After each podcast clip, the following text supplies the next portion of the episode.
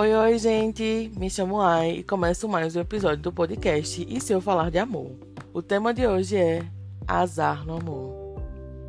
Pois é, se você viu aí a imagem e pensou que o tema era sobre sorte no amor, pensou errado, porque esse risquinho aí acho que deu para entender sobre o que era, né? Eu espero que tenha dado. Esse tema ele meio que surgiu de um diálogo com um amigo. Vários outros temas meus surgem desse, dessas conversas, né, com os meus amigos. E aí esse amigo em específico virou para mim um dia e disse: "Ah, eu acho que eu já aceitei que eu não tenho sorte no amor". E aí depois do papo, eu fiquei refletindo sobre aquilo. E ele não é a única pessoa que fala isso. Com certeza, você já falou um dia, pós-decepção amorosa, ou já também ouviu alguém falar. E às vezes essa fala, ela vem justamente dessa pós-decepção amorosa, né? Tipo, do desacreditar no amor ou na sorte de ser amado. Isso vem forte quando a gente tá superando um término. Mas aí eu fiquei pensando, como é que se chega nessa conclusão que você não tem sorte no amor? E para tentar chegar na resposta dessa pergunta, eu tive que fazer outra pergunta, que era: que amor é esse? E aí essa outra pergunta me levou para várias perguntas do tipo: Que amor você aí que se acha uma pessoa com má sorte nos relacionamentos está cultivando? Com que tipo de pessoa você está se relacionando? Qual é o tipo de amor que você está idealizando? São tantas perguntas e todas essas perguntas, ao meu ver, elas precisam ser, serem respondidas.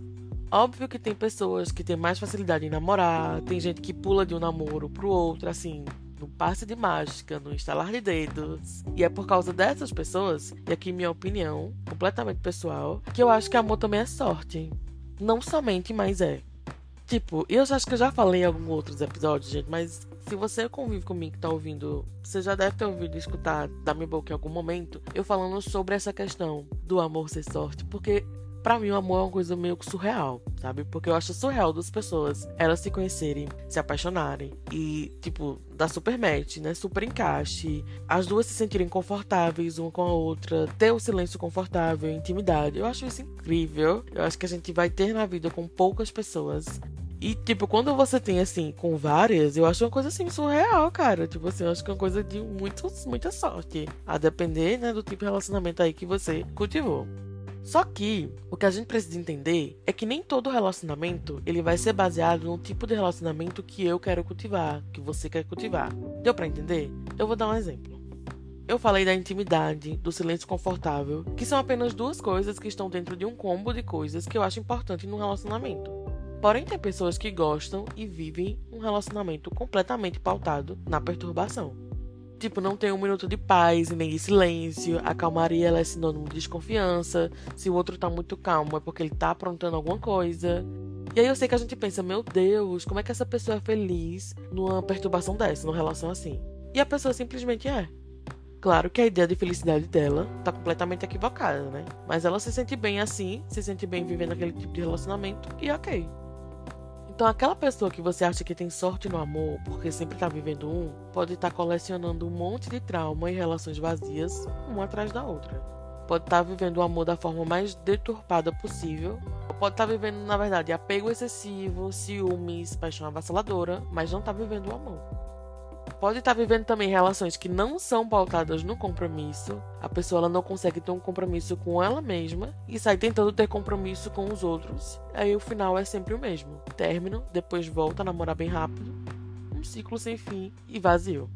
Fora às vezes também que, sei lá, simplesmente a pessoa não se sente bem na própria companhia tipo, não sabe viver sozinha. E eu falei sobre essas pessoas que a gente fica falando, ai, fulano tem muita sorte no amor, fulano tá sempre namorando, pra gente perceber o quanto é perigoso, o quão é perigoso ter referências românticas de casais, porque mesmo que você conheça ou conviva com eles, você não tá no dia a dia daquele casal para entender a dinâmica dois. Então é muito importante a gente entender o nosso conceito de amor, porque às vezes não é questão de sorte ou azar, é questão de entender a sua forma de se relacionar. Será que você acha que tem azar no amor porque você está idealizando um amor que não existe? E quando eu falo de relações inexistentes, eu me refiro a uma relação perfeita 100% do tempo. Você acha que tem azar no amor porque, para você, uma relação tem que ter sempre paixão, os sentimentos têm que ser sempre linear, ou tem que haver muitos ciúmes, porque se não houver ciúmes é porque talvez o outro não goste tanto de você assim? E isso é muito interessante porque eu já ouvi de amigos que tiveram o sentimento questionado, tá? Amigos que namoram tiveram um sentimento questionado pelo parceiro porque a relação era tranquila demais. Não havia briga. Sério, gente. E aí eu parei para analisar, antes de, de começar a gravar esse episódio, todos têm algo em comum, que é a idealização do amor romântico. E a gente vai falar mais sobre isso, porque eu também quero trazer essa perspectiva do amor romântico e quanto ele e o quanto ele nos prega peça, sabe? Porque assim, vocês acham que eu também não caio nas lados do amor romântico às vezes? Lógico, gente, sempre caio, sempre caio. Mas aí eu vou analisar o erro na terapia, depois de ver um comentário sobre ele com vocês, né? Porque somos isso. A gente falar também é terapêutico, né? Mas enfim, o que eu queria dizer com esse episódio é: pare de ficar jogando isso de ter azar no amor para o universo, porque senão tu vai atrair. Eu não sei se vocês acreditam, mas eu acredito muito na lei da atração. Né? Então, assim, cuidado com o que tu manifesta, porque de tanto manifestar azar, ele chega, viu? Foque as energias em você e entender, observar os padrões de relacionamento que você atrai, observar o seu comportamento também, porque sim, a gente precisa se responsabilizar pelas coisas. Nem sempre o erro ele é somente do outro. Então ter esse discernimento é fundamental. Autoconhecimento, né? E eu não tô falando que você não deve se abrir para um novo caso ele apareça rápido.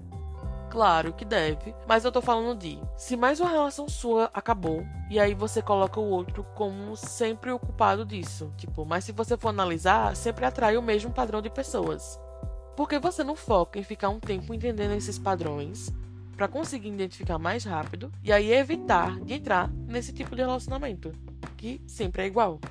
Então vai analisando isso, percebendo teu jeito de amar, teu conceito de amor, aprendendo a amar bonito porque eu tenho certeza que quando você menos esperar, vai estar numa frequência de atrair pessoas que estão mais alinhadas com você e com os seus propósitos. E se atentar também que não basta querer que o príncipe ou a princesa dos seus sonhos chegue até você se você simplesmente não age como príncipe ou princesa na vida dessa pessoa. O Venha Nós, ele é atrativo, mas ele não é qualitativo. Se observe. Às vezes você pode estar perdendo várias oportunidades buscando uma perfeição que nem você mesmo performa. Um cheiro e até a próxima.